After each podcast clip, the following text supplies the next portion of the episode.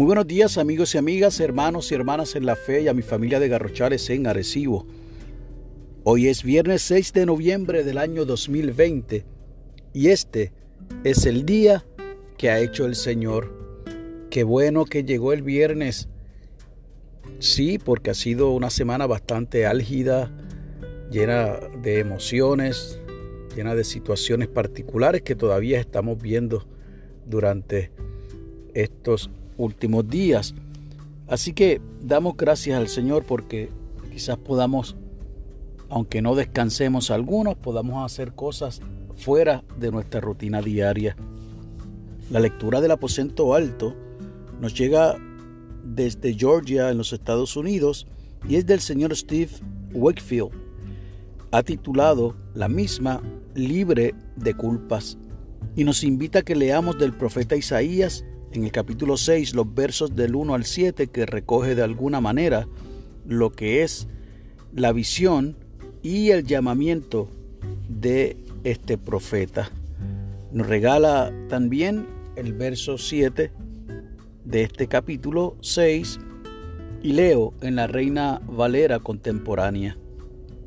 Con ese carbón el serafín tocó mi boca y dijo, con este carbón he tocado tus labios para remover tu culpa y perdonar tu pecado. Nos dice el señor Wakefield.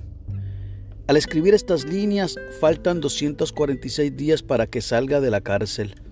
Preparándome para la reinserción en la sociedad, oro al Señor pidiendo que me ayude a liberarme de la culpa. Sé que debo hacerlo para poder vivir una vida abundante y hallar gozo y paz. Pienso en Isaías, quien se sintió culpable al presentarse ante el Señor.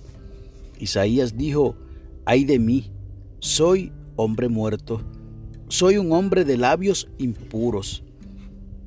Pero la escritura dice que los pecados de Isaías fueron borrados.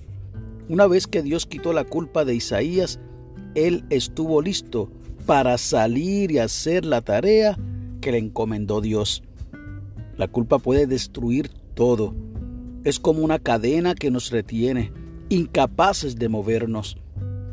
Llenos de culpa, será difícil hallar gozo o paz, construir relaciones sanas y vivir una vida abundante y probablemente no podamos participar plenamente en la obra de Dios. Sin embargo, Dios puede quitar esa culpa y romper las cadenas. Al entregar nuestras culpas a Dios, podremos ser como Isaías y vivir una vida abundante, enviados por Dios a trabajar en su obra. La oración sugerida es la siguiente.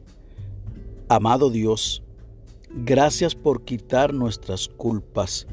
Ayúdanos a trabajar para ti con confianza.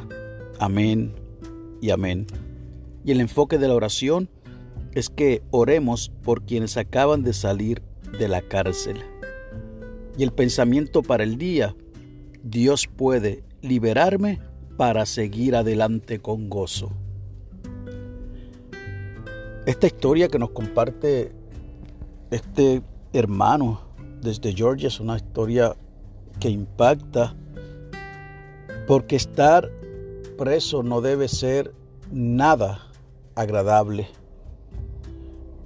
No califiquemos que por el tipo de cárcel o de condena, pues entonces el estar preso pueda ser más o menos fácil. El precio de la libertad es algo increíble que nosotros debemos atesorar. Mas sin embargo, este hermano, por lo que podemos leer, en ese tiempo que estuvo o ha estado preso, decidió entonces arreglar las cuentas con el Señor. Y se ha decidido entonces vivir libre de culpas. Y compara este proceso como el que tuvo Isaías que reconoció que era un hombre pecador, quizás un hombre no digno de ser el líder del pueblo al cual estaba llamando Jehová. Y el señor Wakefield de igual manera reconoce que estaría pronto a salir a la libre comunidad, pero necesitaba estar libre de toda culpa. Ese es el caso de Wakefield, ese fue el caso Isaías y ese puede ser nuestro caso. Ambos casos son de alguna manera en extremos. Uno, porque Isaías fue el gran líder del pueblo de Israel, en el caso de Wakefield porque le costó su libertad y estaba trabajando con la libertad de la culpa. Pero nosotros y nosotras en muchas ocasiones hemos cometido errores, pecados, pero más allá de esas acciones, lo más difícil ha sido perdonarnos a nosotros mismos y estar libre de culpas.